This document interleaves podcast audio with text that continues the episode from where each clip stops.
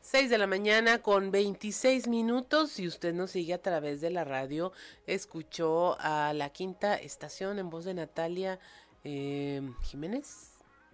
Jiménez, que siempre le cambiamos el nombre con la otra Natalia, con Natalia Jiménez y es algo más de la quinta estación, un éxito de 2005.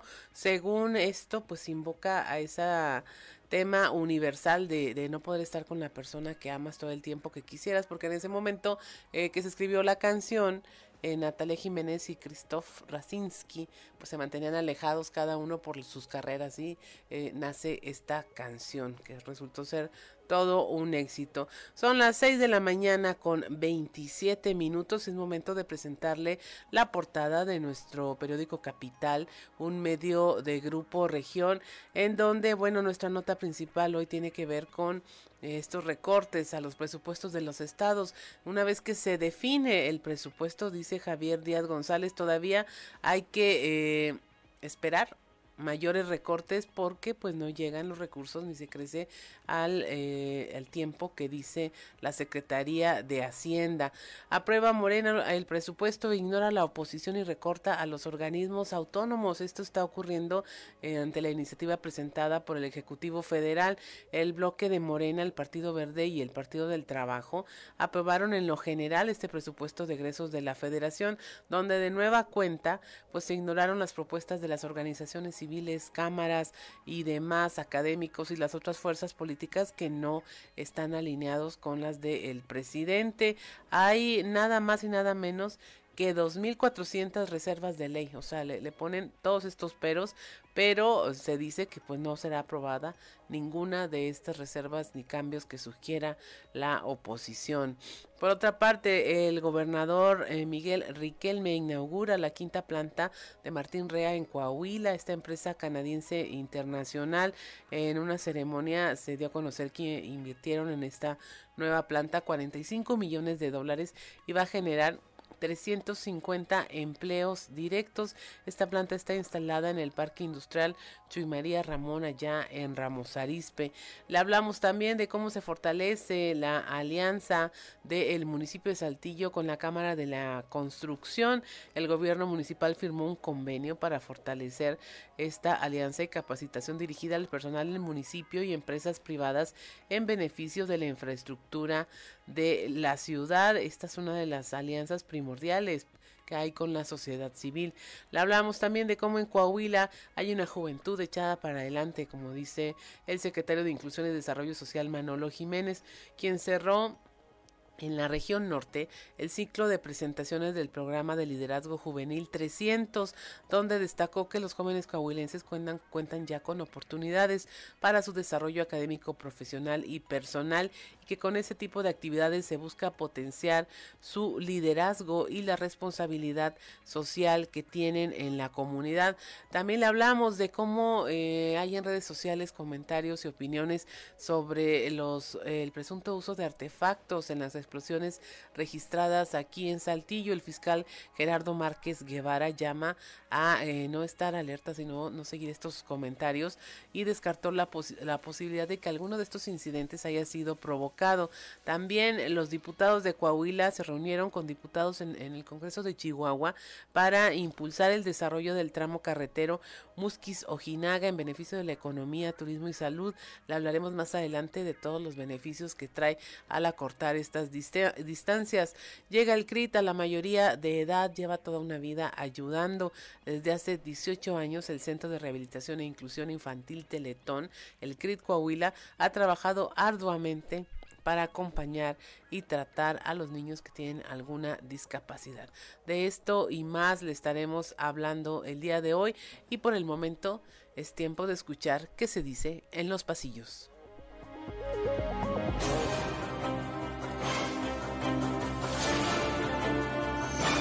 Y en el cartón de hoy, el ausente, que nos muestra Javier Borrego, quien está muy cómodamente sentado mientras lee un periódico que dice, Gobierno federal y diputado Javier Borrego abandonan a Musquis. A lo que Javier comenta, achis, ¿a poco ayudar está en mis funciones como diputado?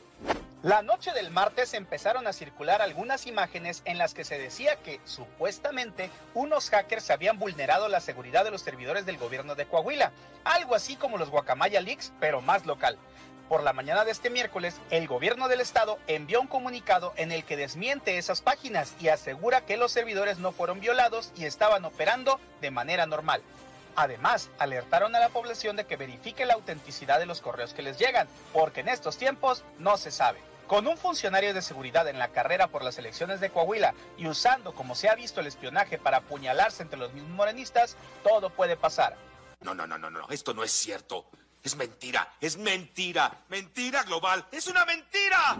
Estamos en la época del yo también quiero y en temas de partidos políticos nada sorprende como el hecho de que la diputada local y secretaria general del Partido Verde en Coahuila, Claudia Rodríguez, levante la mano para anotarse como candidata del Partido del Tucán a la gubernatura de Coahuila, aunque será en diciembre cuando los dueños del Partido Verde Ecologista de México lo definan en su Asamblea Nacional. Lo que sí asegura Rodríguez es que los recientes procesos electorales en el Estado los han colocado como la cuarta fuerza política, por lo que no les da miedo ir solos para 2023, descartando cualquier alianza. Otros que están indecisos para sumarse o descartarse en una eventual alianza con los otrora partidos grandotes es Movimiento Ciudadano. Poncho Danao, quien mueve los hilos naranjas en la región, también sueña con candidatearse a la grande en el estado, pero habrá que ver qué cosa le conviene más al búnker de las oficinas centrales de Dante Delgado. Ahora todos quieren llamar la atención.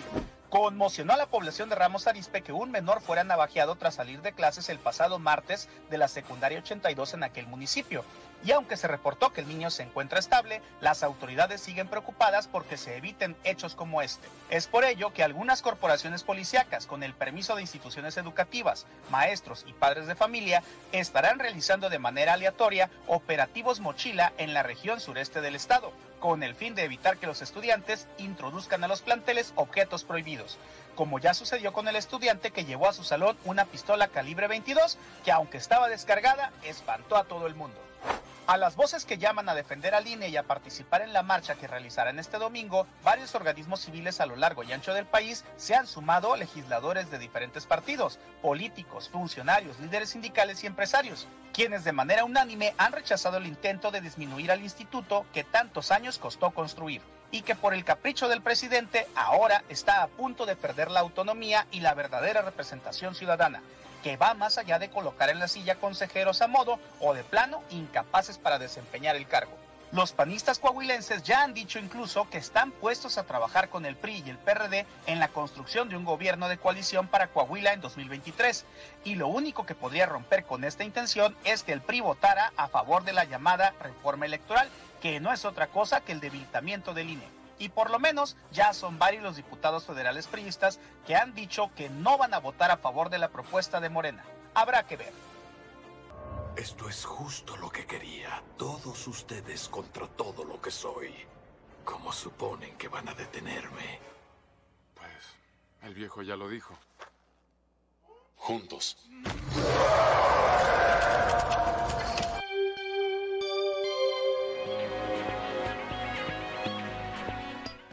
6 de la mañana con 34 minutos y es momento de presentarle nuestro resumen de la información nacional. Arde Guanajuato por delincuencia. Hombres armados incendiaron por lo menos 14 vehículos y una tienda OXO casi de manera simultánea en varios municipios de Guanajuato. Estos hechos ocurrieron luego de que la Secretaría de la Defensa Nacional anunciara la detención de Juan Rodolfo Yepes Ortiz, alias El Rudy, hermano de, de uno de los líderes de un grupo criminal. Desaparecen a nueve transportistas eh, pobladores de la localidad de Conejos, municipio de Atotonilco de Tula, en Hidalgo. Demandaron la localización de nueve personas transportistas originarios de este poblado que permanecen desaparecidos desde el pasado lunes 7 de noviembre en el estado de Jalisco. Los familiares de estas nueve personas relataron que a raíz del robo de dos tractocamiones ocurrido en días pasados en la carretera, carretera Tonalá-Guadalajara, eh, un grupo de hombres armados despojaron a los operadores de los vehículos, los golpearon y los dejaron amarrados. Doce pobladores más salieron en busca de recuperarlos, sin embargo, estos a su vez fueron sometidos y se llevaron a nueve de ellos. Tres lograron evitar ser capturados y avisaron de lo que había ocurrido. De nueva cuenta tiran en la carretera el cuerpo de una mujer. Este fue encontrado en la carretera México-Cuernavaca de la alcaldía Tlalpan. La Fiscalía General de Justicia de la Ciudad de México informó que por el hecho se inició una carpeta de investigación por el delito de feminicidio. Una mujer joven de cantante de música regional eh, recientemente había participado en un video contra de los feminicidios. Fue localizada muerta la mañana del 7 de noviembre, justo el día de su cumpleaños, esto en una carretera de San Lorenzo, Cacaotepec, en Oaxaca. Se trata de Yasmín Zárate Aquino, de 28 años, quien salió a trabajar a un evento en esa comunidad y al día siguiente fue hallada sin vida con signos de violencia. La Fiscalía de Oaxaca informó que ya se inició una investigación por este delito. Yasmín era madre de una niña y recientemente había participado en el videoclip del rapero Balín, Ballín, Ella no volvió, un tema en contra de los feminicidios. Rescatan a 109 migrantes de diversas nacionalidades, estaban asegurados en varios hoteles de la ciudad de San Luis Potosí y se encontraban ahí retenidos en contra de su voluntad. En el Hotel California fueron rescatados 59 personas de nacionalidad cubana, guatemalteca, hondureña y ecuatoriana. Posteriormente los eh, personal de migración acudieron al Hotel España en donde encontraron a 50 personas más, entre hombres, mujeres y menores de edad de origen cubano, quienes además de que no pudieron acreditar su estancia legal en el país, señalaron haber sido abandonados ahí por sus captores.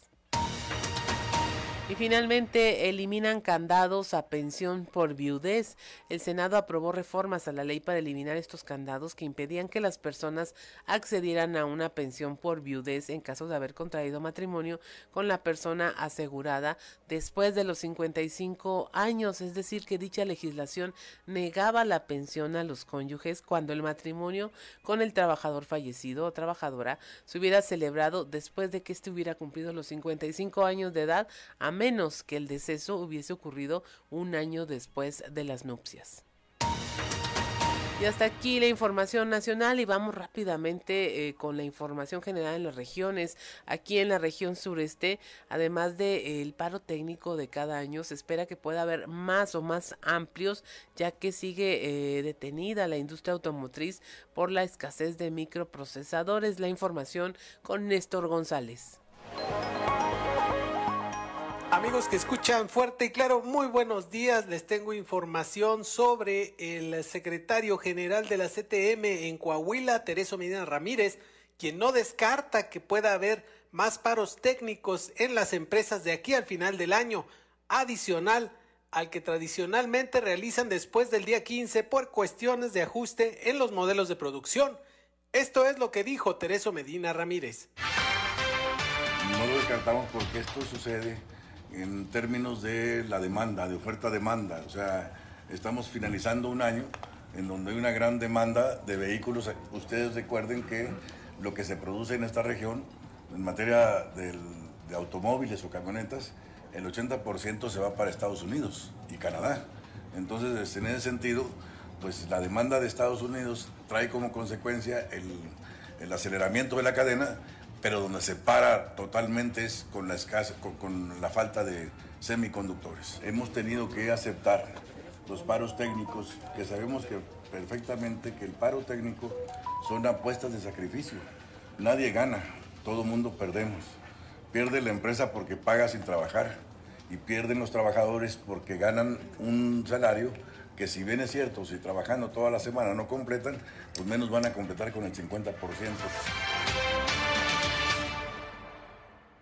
Así las cosas siguen los problemas por la falta de semiconductores que está impidiendo la producción agilizada de vehículos aquí en la región sureste.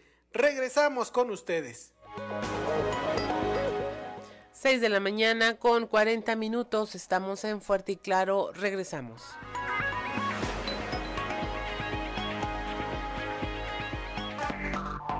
A través de la radio escuchó eh, a Quinta Estación con Me Muero, un éxito de 2006. Es el segundo sencillo lanzado por esta banda española de este álbum llamado El Mundo se Equivoca de 2006. Y era una versión en vivo, ¿verdad, Ricardo Guzmán? Se oían como aplausos o voces. Ah, ok. Pero bueno, muy buena voz la que tiene esta cantante. Y mire, continuamos con la información. Eh, a mediados de diciembre será cuando el Partido Acción Nacional defina eh, si va en alianza con el PRI y el PRD. Esto lo anticipó el secretario general de este partido, Gerardo Aguado. La información con Raúl Rocha. Buenos días compañeros, información para hoy. A mediados de diciembre será cuando el Partido Acción Nacional defina si va en alianza con el PRI y el PRD para el próximo proceso electoral, dijo el secretario general de Acción Nacional en el Estado, Gerardo Aguado. ¿Cuánto tiempo? Inicié una serie de recorridos en comités directivos municipales, a empezar a hablar y formar en conjunto una estrategia de diálogo, de consenso, a manera también de consulta de opinión para saber cómo está el ánimo del militante panista y de la ciudadanía también, eso es importante, no solamente al interior del partido, también hacia, hacia el exterior es importante escuchar qué siente y qué quiere la ciudadanía. Vamos, iniciaremos esta serie de diálogos para determinar quizá para antes de mediados de diciembre la posibilidad de ir ya en concreto o no con otras fuerzas políticas en diciembre. ¿Y una Asamblea Nacional? No te sabría decir, depende mucho de cómo se empiece a, a, a, dar este diálogo, a la agenda que empecemos a formar, a las visitas que tendremos en los distintos comités directivos municipales, Hoy aprobaremos también de alguna manera un formato de escucha y de consulta, porque necesitamos a final de cuentas hoy, en medio de, de, de, esta coyuntura tan importante que vive el país, tomar la mejor decisión posible. No podemos no salir bien organizados y con un esquema bien definido de escucha a la militancia. Okay. Esta es la información para el día de hoy. Buen día. Para el perredista y exgobernador de Michoacán, Silvano Aureoles Conejo, el frente opositor representa la, la, opción para evitar que Morena acceda a la gubernatura en Coahuila en el 2023. Así lo manifestó allá en la comarca lagunera. La información con nuestro compañero Víctor Barrón. Hola amigos de Grupo Región, muy buenos días en temas de la comarca lagunera. Para el perredista y ex gobernador de Michoacán, Silvano Aureoles Conejo, el frente opositor representa la opción para evitar que Morena acceda a la gobernatura de Coahuila en 2023. Así lo manifestó en la comarca lagunera como parte de la gira nacional que lleva a cabo en la búsqueda de convertirse en el próximo presidente de México. Vamos a escuchar compartir con ustedes, a decirles que voy a ser el próximo presidente de la República. Eh, anuncié hace poco más de un mes la Cruzada Nacional para generar dos eh, grandes o alcanzar dos grandes metas.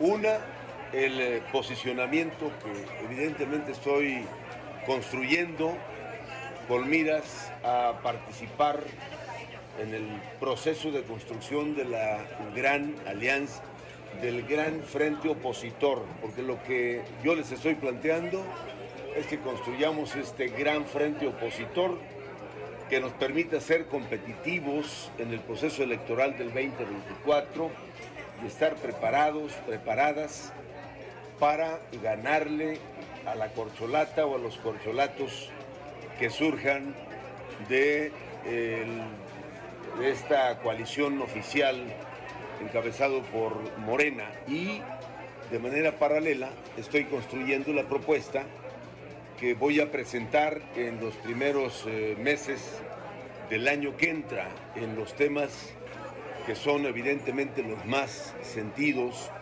o los más eh, que más preocupan a la sociedad mexicana.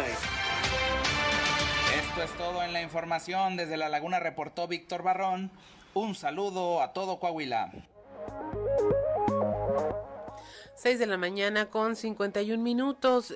Ayer miércoles se realizó la audiencia inicial contra Yareli N por los delitos de homicidio culposo y lesiones gravísimas, en este caso donde de manera accidental la conductora de un vehículo pues prensó y finalmente eh, pues perdió la vida la persona a la que atropelló esto en la colonia La Minita aquí en Saltillo. La información con Leslie Delgado. Buen día, informando desde la ciudad de Saltillo.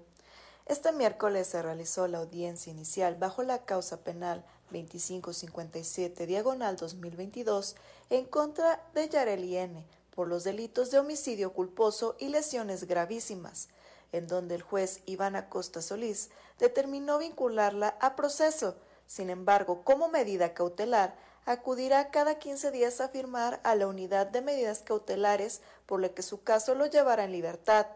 Asimismo, se fijó un plazo de dos meses para realizar las investigaciones complementarias. Cabe recordar que los hechos se registraron la mañana del pasado lunes, cuando la presunta responsable circulaba a bordo de una camioneta Ford Explorer sin frenos por la calle Valentín Canalizo de la colonia La Peñita.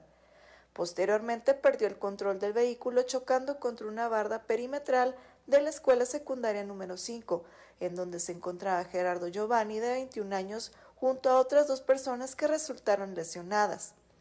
Asimismo, se dio a conocer que algunas personas que transitaban por el lugar fueron atropelladas, mientras que Gerardo resultó prensado contra el vehículo y la barda, por lo que lamentablemente falleció en el lugar. Los demás afectados fueron identificados como Anita Rojas, de 54 años, y Kevin Valenzuela, de 21 años. Agradezco la intervención y deseo que tengan un excelente día. 6 de la mañana con 53 minutos. Una información de utilidad para todos. El aguinaldo se debe de pagar antes del 20 de diciembre. La información con nuestra compañera Norma Ramírez.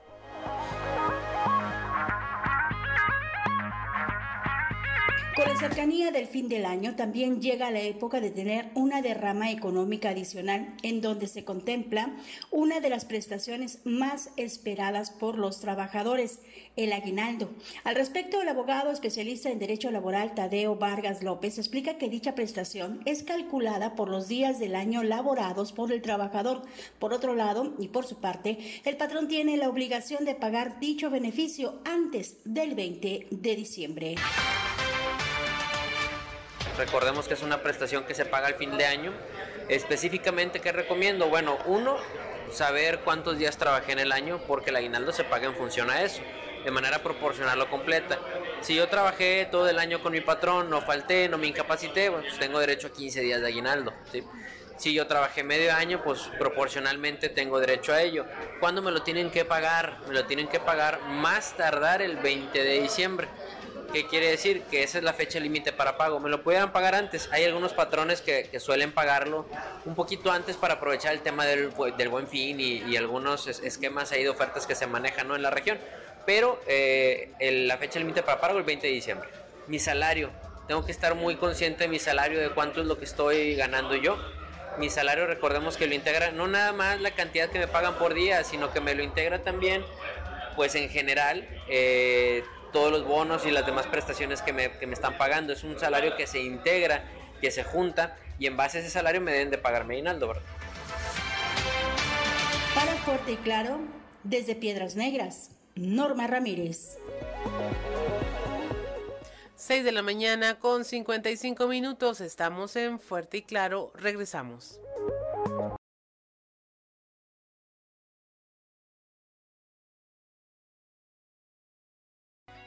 7 de la mañana con un minuto si escuchamos a través de la radio a la quinta estación con Daría, una canción de 2005 también que se encuentra en el álbum Flores de Alquiler. Y mire, eh, porque siempre, siempre hay un tweet, vamos a escuchar esta sección. La censura es algo que el presidente Andrés Manuel López Obrador dice entender bien, pues asegura que en sus años de oposición la sufrió. Por ello, desde el inicio de su administración juró y perjuró que se acabaría este tema. Sin embargo, todos los días hemos visto cómo arremete contra Carlos Loret de Mola y muchos otros comunicadores. La opresión ha sido tal que la escritora y periodista Anabel Hernández aseguró durante la presentación del libro El Rey del Cash que es más peligroso hablar del presidente que del narco. Un tema que, si hay alguien que lo conoce, es ella. Por ello, como siempre, los spots como aquel del 31 de agosto del 2021, donde afirmó que no se censura a nadie y que la libertad de expresión está asegurada, es puro cuento. Afortunadamente, nosotros no olvidamos, ya que siempre, siempre hay un tuit.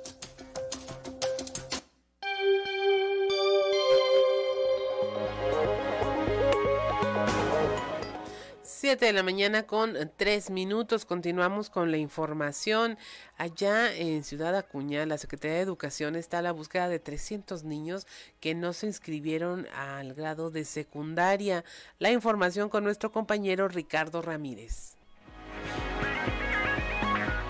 Al comparar el número de menores egresados de sexto de primaria y los que ingresaron a primer grado de secundaria en Ciudad Acuña, la Secretaría de Educación en la región Acuña Jiménez detectaron que más de 300 estudiantes no realizaron su registro en este nuevo ciclo escolar, por lo que se inició con las visitas personalizadas a los domicilios conocidos de cada uno de estos menores para saber cuál era el motivo que les impedía ingresar al nuevo ciclo escolar y brindar las opciones para su reintegración. Así lo dio a conocer César Morales Veloz, coordinador de servicios educativos en la región norte. Estamos llevando a cabo el rescate de alumnos que el año, en el ciclo anterior estaban en sexto año. Eh, el señor gobernador eh, dio la indicación a través de, la Secretaría de Educación Pública y nos está apoyando también eh, la Secretaría de Inclusión y Desarrollo Social, buscando a todos estos alumnos. Aquí en Acuña Jiménez tenemos 365 alumnos en estas condiciones. Ya tenemos aproximadamente tres semanas trabajando en este tema. Hemos ido a las casas eh, de los, de los alumnos a buscarlos. Eh, para ofrecerles eh, estar en una, en una secundaria, ¿verdad? Este, en algunos casos ya algunos niños ya están estudiando en Estados Unidos, otros están en, otro municipio de Coahuila y otros se fueron a, a sus estados de origen. Informó para Fuerte y Claro Ricardo Ramírez. 7 de la mañana con 5 minutos en Ciudad Frontera capturaron a un oso de aproximadamente 3 años de edad, esto en la colonia, colonia Borja. Se presume que sea un ejemplar que ya había sido visto con anterioridad allá al norte de Monclova. La información que nuestra compañera Guadalupe Pérez. Muy buenos días, saludos desde la región centro. Un oso de aproximadamente 3 años y 120 kilos fue avistado la noche del martes sobre el libramiento Carlos Salinas de Gortari. Finalmente el animal ingresó por diversas colonias hasta llegar a la colonia Borja, a la altura de la empresa Metelmex y Procarsa, en donde elementos de protección civil y Semarnat se dieron a la tarea de darle captura, esto mediante el uso de sedantes el ocesno fue resguardado y atendido médicamente ya que presentaba un cuadro grave de deshidratación por considerarse que llevaba al menos 15 días sin alimentarse debidamente por un problema que tenía en uno de sus colmillos. Ya fue tratado al respecto, se mantendrá bajo resguardo de las autoridades hasta que pueda recuperarse y recuperar un poco de peso y finalmente ser liberado de nueva cuenta a la naturaleza. Ángelo Grimaldo, director de Protección Civil, precisó e invitó a la ciudadanía a informar a las autoridades en cuanto vean algún animal silvestre, no intentar darles captura o ahuyentarlos, además de reiterar que la caza y daño a estos están penados por la Ley Federal de Protección Animal. Saludos desde la región centro para Grupo Región Informa Guadalupe Pérez. 7 de la mañana con 6 minutos. En Ciudad Acuña, la Secretaría del Medio Ambiente de Coahuila está promoviendo la conservación de la mariposa monarca. El reporte con nuestra compañera Laura Estrada. ¿Qué tal amigos de Fuerte y Claro? Los saluda Laura Estrada desde Ciudad Acuña para informarles que dada la importancia de esta frontera en la ruta de la mariposa monarca, la Secretaría del Medio Ambiente de Coahuila continúa realizando acciones de sensibilización y buscando la participación de la ciudadanía en la conservación de la especie, por lo que de manera binacional con Del Río Texas, a través del Consulado de México en esa ciudad, la coordinadora de la dependencia en Acuña impartirá una plática de sensibilización a 400 estudiantes de high school el próximo 10 de noviembre que ellos montaron. También que estaré el jueves en la ciudad del Río eh, eh, impartiendo conferencias a los alumnos de la high school. Son 400 alumnos que van a recibir toda la información en lo que estamos haciendo en México sobre la conservación de la mariposa monarca. Los resultados es que llegaron a Michoacán miles y miles de ellas. Se sumaron muchas personas más este año particularmente a enviar sus reportes de avistamiento de la mariposa monarca. Está creciendo el programa de voluntarios de Correo Real Mariposa Monarca. Tener jardines polinizadores y eso es algo maravilloso. Y bueno, hay un proyecto que se hizo en Nuevo León también con Estados Unidos a través del Club Rotario Internacional y se hizo un vagón con el, el dibujo de la monarca. Informó para Fuerte y Claro Laura Estrada. 7 de la mañana con 8 minutos. Las diputadas y diputados de Coahuila se reunieron en el Congreso de Chihuahua en una reunión de trabajo con los diputados locales de aquella entidad, esto a fin de impulsar el desarrollo del tramo carretero Musquis-Ojinaga en beneficio de la economía, el turismo y la salud. La diputada Yolanda Elizondo Maltos destacó que en el tramo de la carretera Musquis-Ojinaga evitará rodear más de 1.400 kilómetros que actualmente se realizan partiendo de Musquis hasta llegar a Chihuahua. También va a conectar casi toda la franja fronteriza del país desde Tijuana hasta Matamoros y será la primera comunicación directa entre la zona de semidesértica del norte de México entre los estados de Coahuila y de Chihuahua. El diputado Eduardo Olmos, quien asistió a esta reunión vía remota, apuntó que Coahuila tiene un gran, gran interés en que se pueda llegar a la conclusión de esta ruta, en tanto el secretario de Infraestructura Miguel Ángel Algara Acosta, señaló que este proyecto también sería el último eslabón de una red carretera de gran importancia comercial y turística, como lo es la carretera interoceánica. Solo faltan 77 kilómetros para terminar esta carretera y lograr esta conexión. En la reunión se presentó un documental sobre la carretera Musquis-Ojinaga por parte de los empresarios promotores del desierto, Joel Carrasco Turki y Alberto Ramos Jiménez, quienes apuntaron que se ha construido más de 350 kilómetros de esta vía y lo que falta es un impulso final para terminarla.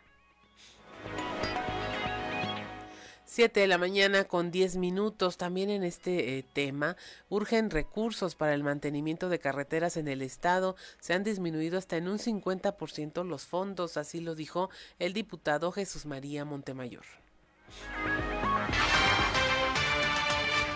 La mayor preocupación que me viene a mí es el tema de mantenimiento en las carreteras, porque para Coahuila el eje carretero que tiene la posición geográfica es una, una de las mayores ventajas competitivas. Yo creo que la mejor es la de su gente, la de la gente de Coahuila, pero otra es la posición geográfica y por dónde, por dónde pasan los trazos eh, carreteros. Y lo vemos ahora en día, bueno, este, gracias a la seguridad del Estado, pues una gran parte de quienes bajan de Estados Unidos ahora a pasar eh, en las fechas decembrinas o sus días festivos, pues transitan por Coahuila porque aquí se pueden abrir a todo el país. Entonces, si esas carreteras este, no se les da el mantenimiento debido, este, empiezan, empiezan a debilitarse y, pues créeme que después, eh, si bien la seguridad ayuda mucho a esto, pero bueno, se empiezan a buscar eh, rutas alternas este, en donde haya mejores trazos carreteros. Esa es una, una situación muy complicada. Ahora, también tema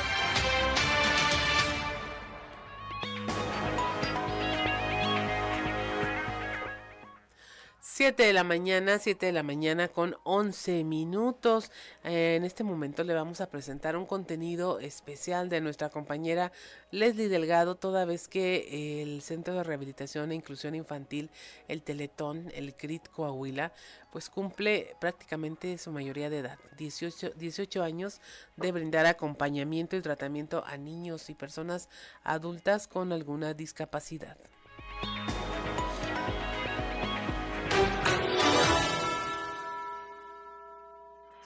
Desde hace 18 años, el Centro de Rehabilitación e Inclusión Infantil Teletón, CRIT Coahuila, ha trabajado arduamente con el propósito de brindar acompañamiento y tratamiento a niños con alguna discapacidad en Coahuila.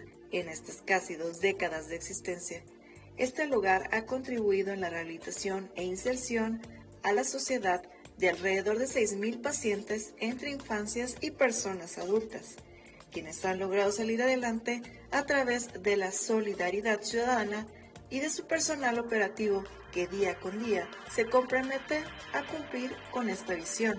Tal es el caso del doctor Raúl Díaz González, encargado de la dirección médica del CRIT Coahuila, quien llegó a Saltillo arropado por la visión de ayudar con sus conocimientos a los pacientes que acudieron a este espacio desde el 2004. Empezó este movimiento de que iba a aparecer un CRIT en el estado de Coahuila y sin saberlo, pues me invitaron a, formar parte de este CRIT hace ya 20 años y ha sido una experiencia hermosa porque pues, la aventura fue para, para un servidor y para mi familia movernos para acá. No conocía Saltillo, entonces fue una experiencia doblemente bella porque Saltillo es una ciudad muy, muy hermosa y sin darme cuenta y sin saberlo tenía antecedentes familiares aquí en Saltillo por raíces muy profundas. Mi madre era de Monterrey, así fue mi inicio en este CRIT. Y la experiencia eh, bella de, formar de todo el equipo humano que fuimos eh, contratando, tanto médicos, terapeutas, eh, áreas asociadas a, la atención de rehabilitación y el crecimiento de este CRIT que ha sido impresionante. Mi labor principal es eh, asesorar a todo el equipo del área médica para que cumplamos el plan de tratamiento que está diseñado en la fundación, que tiene, como dije, 23 años este modelo de atención. Y esa es mi labor, ayudar a todo el equipo a que cumplamos nuestros procedimientos, el protocolo, de acuerdo a la necesidad cada pequeño, siempre centrados en el pequeño, niño, niña, adolescente, ahora ya adultos, ya también atendemos adultos de hace cuatro años, y en un aspecto de inclusión, primero a su núcleo familiar más cercano, después al añadido, que son todos los familiares, eh, abuelos, abuelas, primos, tíos, y después hacer un efecto como una onda de agua hacia la sociedad. Y el mensaje que ahora damos es de logros, de éxitos, de inclusión, de ver cómo nuestros niños, muchos de ellos ya son adultos, ya tienen familia, ya son empresarios, a pesar de la discapacidad que tienen, están logrando una vida exitosa. Y eso es lo que queremos compartir. Ana Josefina Solís llegó hace 14 años junto a su hija Regina Rivera con un diagnóstico desalentador. Sin embargo, tras las múltiples terapias y sesiones que ha recibido, la joven logró avanzar pese a sus limitaciones. Regina tiene una eh, parálisis cerebral. Su diagnóstico es una cuadriparesia espástica bilateral. Aquí estamos en una atención completa.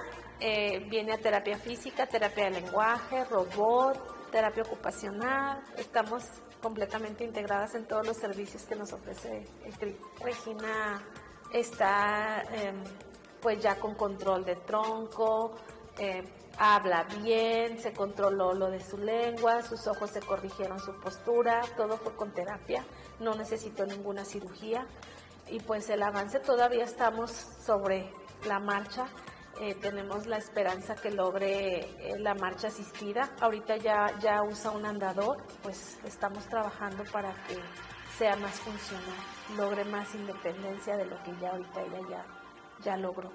Y es que los resultados que tiene el CRIT Coahuila han visibilizado los derechos de las personas que padecen alguna discapacidad a fin de crear una sociedad más incluyente y empática con este sector de la población. No obstante, Noé, en compañía de sus abuelos María Encarnación y Pablo, acude día con día a las diversas sesiones que le han permitido salir adelante. Él llegó con una discapacidad que se llama mielo e hidrocefalia y pues él hasta ahorita ha llevado bastante avance, gracias a Dios, y al apoyo que le han brindado aquí. Ahorita prácticamente es toda la semana, toda la semana ha tenido terapia y pues gracias a eso pues también le está ayudando bastante. Él, él ahorita no camina, o sea, él, él este, todavía le falta mucho porque ni con andadera. Pero él viene, o sea, lo traemos prácticamente a lo de las terapias para que él siga adelante. Son estimulaciones en los piecitos porque para que él pueda tener sensibilidad, porque lo que es de la cintura para abajo pues él no, no siente nada. Y le dan terapia en sus pies, este, lo ponen a, hacer varias actividades ahí en los colchones para que él tenga estimulaciones en todos los, los nervios de él. Ay, sí, me gustan las terapias porque hacen que yo pueda moverme más. De acuerdo con la Comisión de Derechos Humanos, obliga a considerar a las personas con discapacidad como seres humanos que requieren que se realicen ajustes específicos para disfrutar de todos los bienes y servicios públicos y privados, por ejemplo, crecer dentro de una familia, asistir a la escuela y convivir con sus compañeros, y trabajar y participar en la vida pública y política del país. Para el director de CRIT Coahuila, Herminio Rodríguez, los retos residen en cambiar el paradigma de cómo se perciben las personas con discapacidad, ya que las barreras que permean son las que realmente incapacitan la inclusión de estas personas, por lo que aún falta eliminar estos obstáculos para lograr una integración total. Con imágenes de Rodrigo Flores y Sara Marisol Ramos, informó para Grupo Región Leslie Delgado.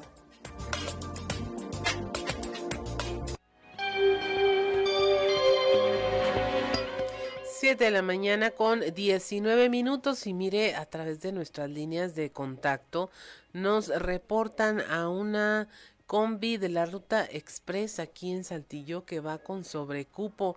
van personas colgadas en las puertas. Este reporte eh, nos lo hizo llegar un radio escucha llamado Luis, quien captó este video.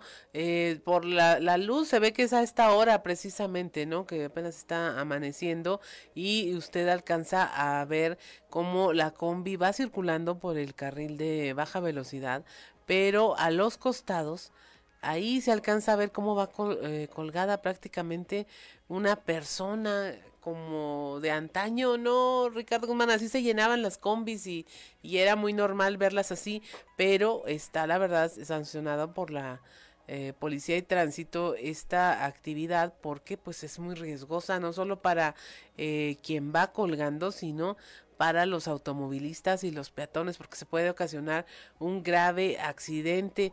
Le damos muchas gracias a nuestro Radio Escucha por reportar este incidente Combi Express en Pérez Treviño y Luis Echeverría Álvarez es donde alcanzó a captarla y pues es una zona de alta velocidad y de muy alto tráfico a esta hora y pues definitivamente ahí hay una o varias personas en peligro y pues hay un conductor o que no se ha percatado de lo que ocurre o que simplemente hizo caso omiso. Por ahí está la comandancia de policía de tránsito, ¿no? Este, esperemos que una de las muchas patrullas que ahí se encuentra con policías a, a bordo, pues se pueda dar cuenta de lo que está ocurriendo. Y pues si no lo quieren multar no lo multen pero pues que se corrija la actitud hasta hacia esto no son las 7 de la mañana con 21 minutos. Estamos en Fuerte y Claro. Regresamos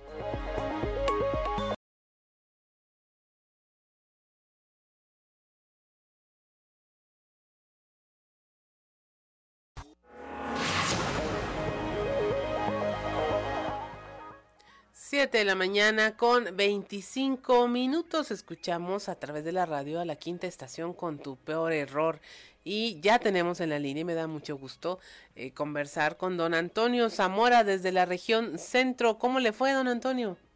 Pues, ¿en dónde? Pues no iba a ir al fútbol, ¿a dónde? Ah, perdimos 2-1. Ah, qué caray. Fíjate que, que el equipo jugó muy bien, pero como dijo acá el, eh, juegas mejor que nunca y pierdes como siempre. No, no es cierto. Ah. El, juego estuvo muy bueno. Este, nada más que la táctica fija para los que saben de fútbol, la táctica fija del equipo visitante, de los alebrijes, pues fue, fue mejor y en dos tiros de esquina, dos goles de cabeza. Bueno, pero fue emocionante al menos. Pero como dijo aquel, fue jugando, fue jugando. Eso es lo importante. Eso es lo importante.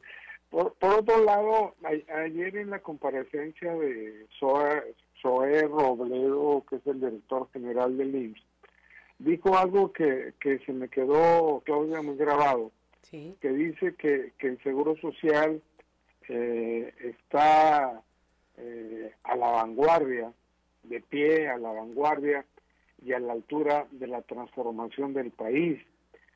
Pero, ¿qué transformación del país? ¿Qué transformación ha tenido el país en estos eh, cuatro años de gobierno federal? Ninguno. Sí, ahí la métrica está un poco rara. Sí, sí, sí. Entonces, si, si, si, el Seguro Social está a la vanguardia y a la altura de la transformación del país, pues está mal.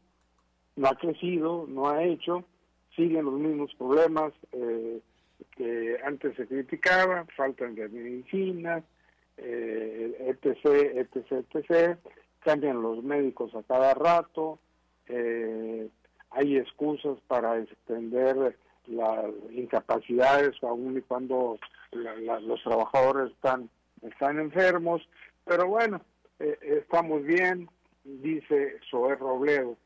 Por otro lado, eh, estaba leyendo hoy Capital Región.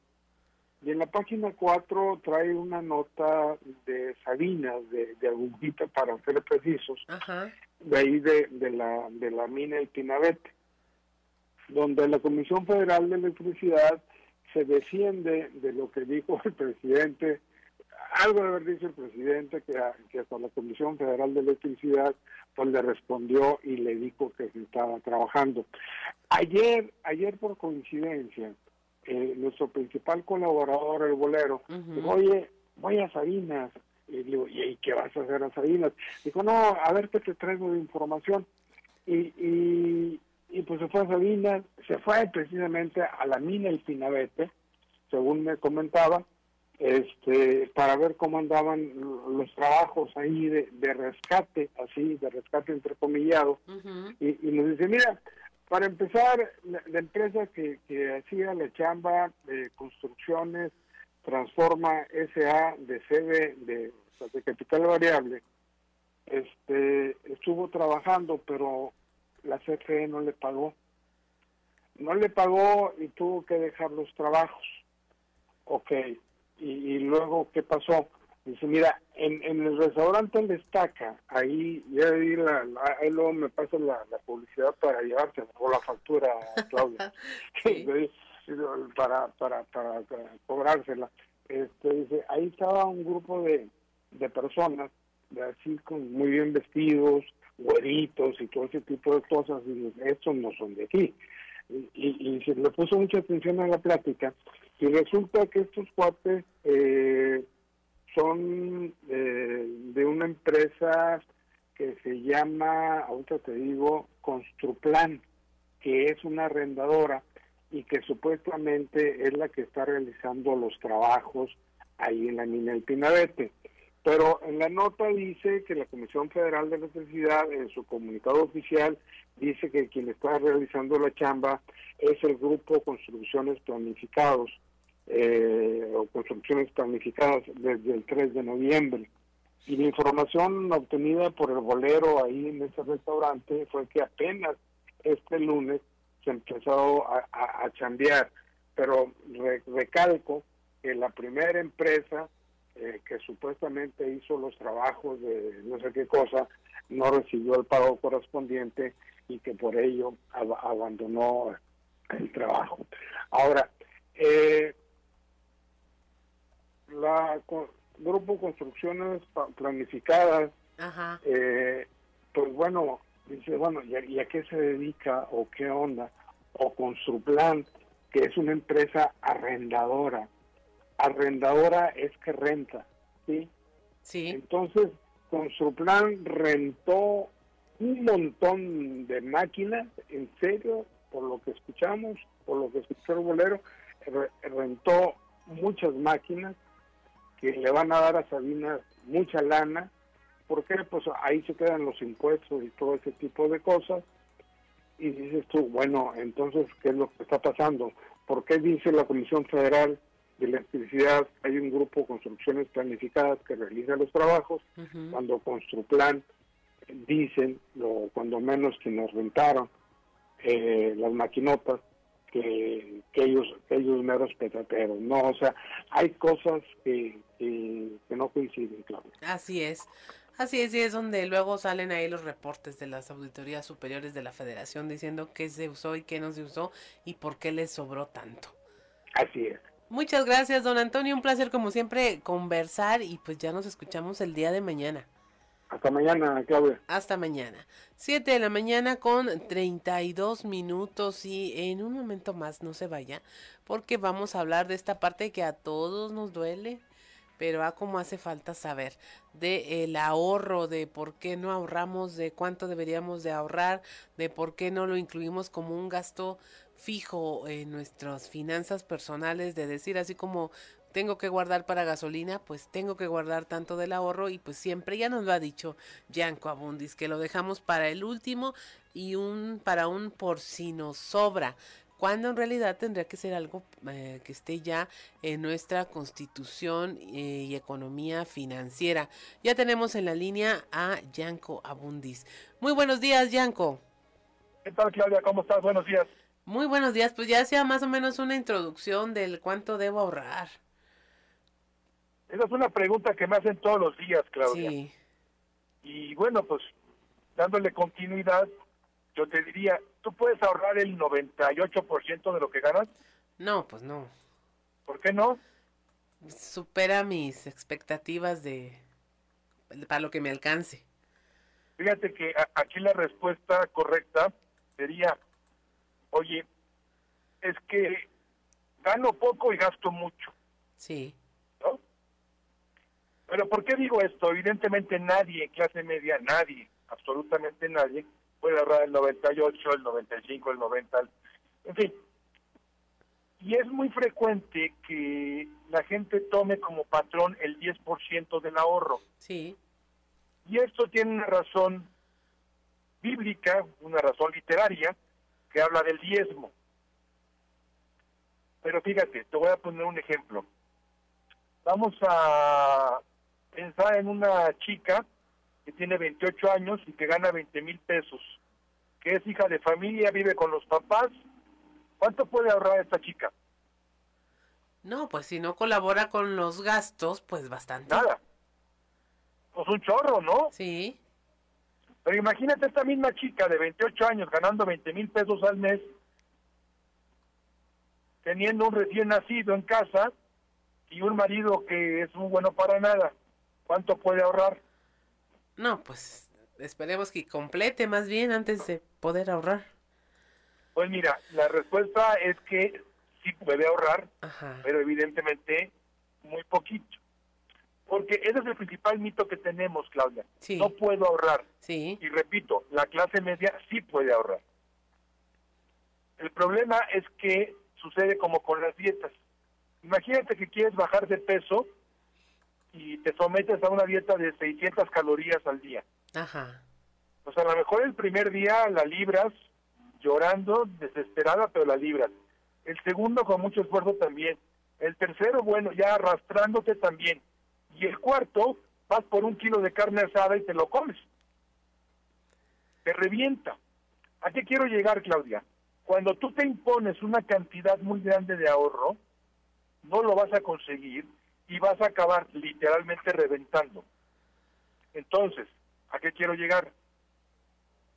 La parte correcta de cómo medir cuánto puedo ahorrar es conociendo mi patrón de gasto. Y entonces hay que entrenar al bolsillo. Yo te pregunto, Claudia, en este momento si tú sacas 50 pesos de tu cartera, monedero, bolsillo, y los regalas o los pierdes o los tiras, ¿tu vida cambia? No. Dije 50 pesos, no dije 5 mil, ni 50 mil, ni 5 millones. Ajá. evidentemente es otra, otra cuestión muy distinta. ¿Por qué no empezamos con 50 pesos, Claudia? Así y a lo mejor te das cuenta que 50 pesos no hacen diferencia y entonces le subes a 70. y tampoco hacen diferencia y le subes a 100 y luego a 120 y de repente tú vas a ir calibrando lo que puedes ahorrar. Y a lo mejor resulta que Claudia puede ahorrar el 8.5%. Ajá. No el 10, pero tampoco el 0. ¿Sí? Casi el 10 bíblico. ¿Dónde? Casi el 10 bíblico. Bueno, podría ser, pero hay casos en donde a lo mejor es el 4, Claudia. Sí, sí, sí. Y habrá otros donde a lo mejor sea el 12. ¿Sí? No hay una receta, porque eh, esto debe quedar muy claro. No hay una receta de que sea a fuerza el 10, a fuerza el 8, a fuerza el 15, porque cada familia, cada cartera es un mundo. Tu realidad económica, yo te pregunto, Claudia, ¿eres casada o soltera? ¿Tienes hijos o no? ¿Tus hijos van a la universidad o van a jardín de niños? ¿Mantienes a tus padres o no? ¿Ayudas a un hermano o no? O sea, son millones de variables para determinar cuánto podemos ahorrar. Y a la hora que yo me fijo, porque se me ocurre una cantidad que a lo mejor no es correcta, pues voy a acabar reventando. Por eso hay que ir midiendo al bolsillo, hay que irlo entrenando para subir del 2 al 3, al 5, al 8 y a lo mejor en una de esas me acostumbro, genero el hábito y sí me puedo pegar a una cantidad superior al 10% que me permita consolidar y generar patrimonio. Esa es la receta, Claudia. Así es, pues sí, intentarlo con un poquito y meterse como, sí, pues como hacer ejercicio, como ponerse a dieta, como una disciplina financiera finalmente. Eh, alguna vez lo comentabas, pues así como tenemos apartado el gasto de la renta, el gasto de la gasolina, la despensa, pues una cantidad, aunque sea así, mínima, para ahorrarla. No dejarlo al por si me sobra. Y eso te va a permitir generar patrimonio, Claudia que es la meta financiera de metas financieras, generar patrimonio para el día de mañana que te dé tranquilidad económica. No riqueza, pero sí tranquilidad y estabilidad económica, Claudia. Así es. Así es, definitivamente, pues ahí está el reto, yo lo pondría como un reto para nuestra audiencia. correcto. y que lo haga y que luego nos platique cómo les fue, porque definitivamente va a encontrar ventajas en disciplinarse financieramente. Es el reto del ahorro, justamente así le denomino yo. Le diste al clavo, Claudia. El reto del ahorro. Pues muchas gracias, Yanko, por el comentario y por la idea. Y yo creo que puede estar entre nuestros, nuestros propósitos de fin de año, que luego andamos ahí inventando otras cosas. Pues ahorrar podría ser un buen propósito. Totalmente de acuerdo. Te mando un abrazo, Claudia. Muchas gracias, Yanko. Hasta la próxima semana. 7 de la mañana con 39 minutos, pues ahí lo tiene usted, póngalo, pongámoslo dentro de nuestros propósitos en estos términos de que no hay una eh, suma fija, una, un porcentaje fijo por lo que tenga que empezar a ahorrar, sino simplemente, pues así como dice Yanko, 50 pesitos y a lo mejor nos damos cuenta de que eso no nos desbalancea nuestra economía, que se lo pudimos haber gastado en cualquier cosa y de ahí ir generando este hábito y ya cuando se genera el hábito, pues ya lo podemos tener más arraigado dentro de nuestras propias convicciones y saber que pues en la disciplina financiera pues puede darnos esta tranquilidad de la que habla Yanko. Si no riqueza, pues sí, tranquilidad de tener por ahí una suma guardada eh, para nuestros propósitos, cualesquiera que sean. 7 de la mañana con 40 minutos. Estamos en Fuerte y Claro. Regresamos.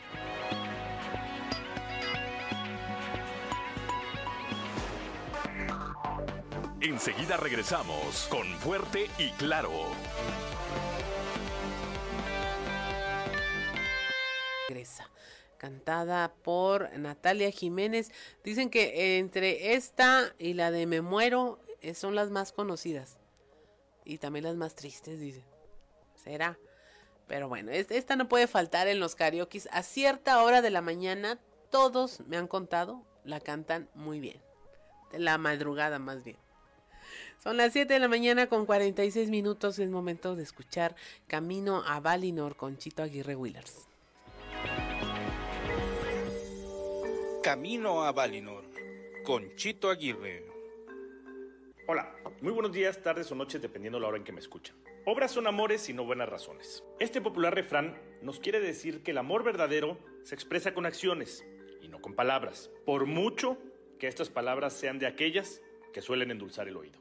En términos políticos, podríamos traducir este refrán a que el amor de un gobernante se traduce más en la asignación del presupuesto que en los dichos que se puedan tener. aunque estos dichos se expresen cada mañana. Quedamos de analizar el presupuesto que el gobierno federal pretende asignar a Coahuila en 2023. En otras palabras, ¿de qué tamaño es el amor que le tienen a esta tierra? Vámonos por partes. Sin tomar en cuenta el ramo 28, las participaciones en entidades federativas y municipios, el ramo 33 y las aportaciones federales para entidades federativas y municipios, rubros que son asignados de manera directa y no a propuesta del Ejecutivo, el presupuesto asignado al Estado apenas presenta una variación real del 1.5% entre 2018 y 2023. Tomando en cuenta los mismos rubros, pero de manera proporcional, el Estado de Coahuila solo recibe el 84.3% de los recursos que recibía en 2018. Es decir, en 2018 el Estado recibía el 1.28% del total del pastel. En 2023 nos ofrecen solamente el 1.08%. Si tomamos en cuenta que Coahuila representa el 2.5% de la población total del país y participa con el 3.3% del Producto Interno Bruto, los números no empiezan a cuadrar. En este mismo rango de tiempo, entre 2018 y 2023, el presupuesto federal se ha reducido en un 25% para el campo, en un 94% en materia de infraestructura, comunicaciones y transportes, 68% menos en programas de fomento económico, 8% menos para la educación y 99% menos en programas de salud. Es decir, las grandes fortalezas de Coahuila, lo que hace un estado atractivo para las inversiones, son áreas que no están recibiendo el amor de la federación. Y si continuamos, con rubros como el desarrollo agrario, territorial y urbano, 65% menos. El ramo etiquetado como bienestar, 90% menos. Derechos humanos, 16% menos. Cultura, 50% menos. Quiero destacar particularmente el presupuesto etiquetado para infraestructura carretera, que incluye la conservación, estudios, proyectos y reconstrucción de nuestras redes carreteras. De 1.253 millones de pesos que fueron autorizados en 2018, pasamos a cero pesos presupuestados para 2023. ¿Cero? ¿Qué significa cero? Nada, ni un solo centavo para tapar un bache en las carreteras federales de nuestro estado. Yo sí soy de la idea de que obras son amores y no buenas razones. Y los números son fríos. Este gobierno de Morena nos tiene mucho menos amor que los gobiernos que le antecedieron. Para más información, no dejen de leerme en Capital Coahuila. Saludos a todos y a todas y por aquí nos vemos la próxima semana.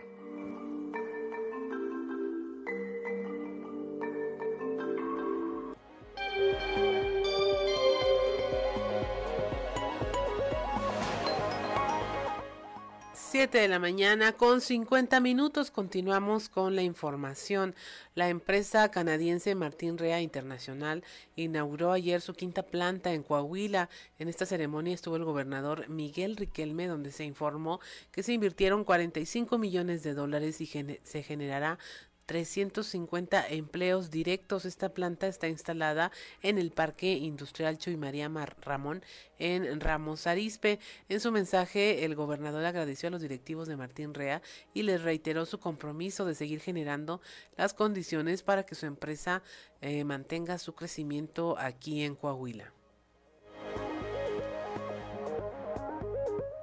7 de la mañana con 50 minutos, con una participación total de 2.100 jóvenes de todas las regiones de Coahuila, el secretario de Inclusión y Desarrollo Social Manolo Jiménez Salinas cerró en la región norte el ciclo de presentaciones del programa de liderazgo juvenil 300.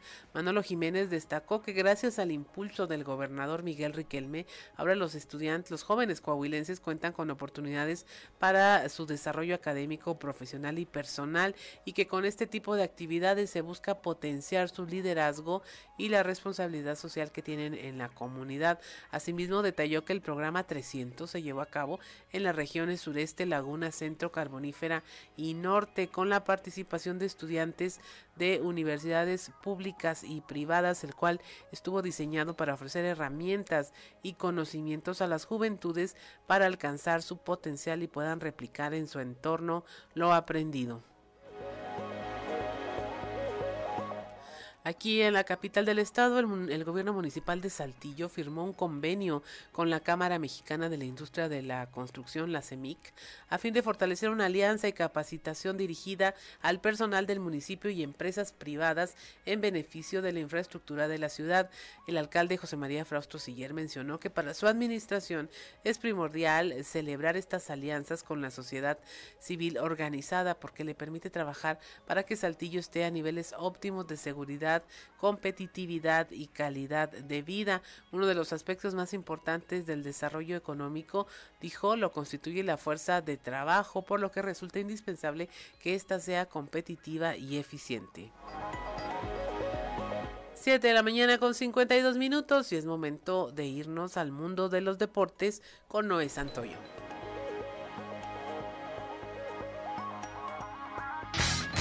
Resumen Estadio con Noé Santoyo.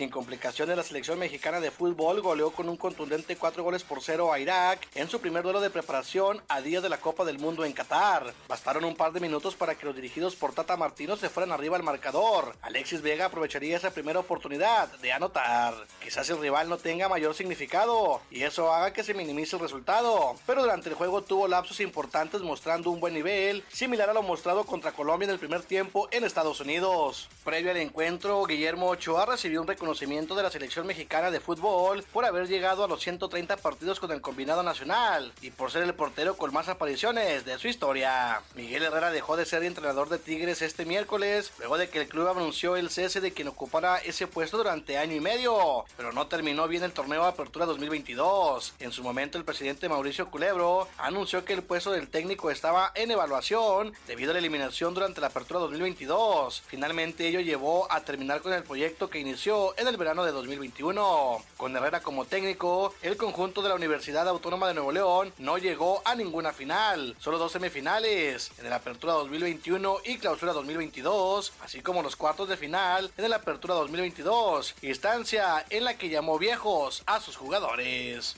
La semana 10 de la temporada regular de la NFL dará inicio el día de hoy con el duelo que enfrenta a las Panteras de Carolina frente a los Halcones de Atlanta en el Bank of America Stadium de Charlotte. Duelo divisional de dos equipos con récord perdedor. El equipo de Carolina ocupa el sótano en el sur de la Nacional con apenas dos victorias a cambio de siete tropiezos, mientras que los Halcones con cuatro triunfos y cinco reveses, comparte el liderato con Tampa Bay. Resumen Estadio con Noé Santoyo.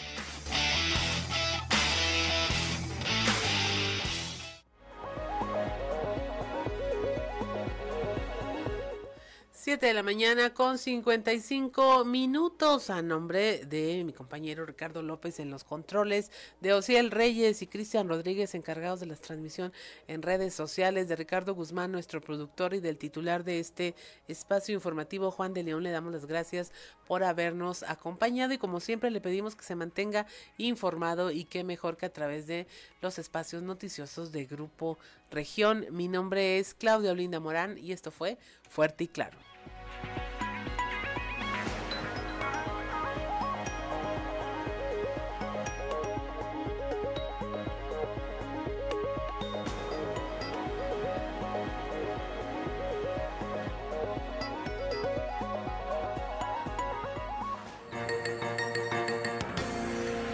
Escuchaste fuerte y claro las noticias como son, transmitiendo para todo Coahuila. Fuerte y claro, con Juan de León. De lunes a viernes a partir de las 6 de la mañana.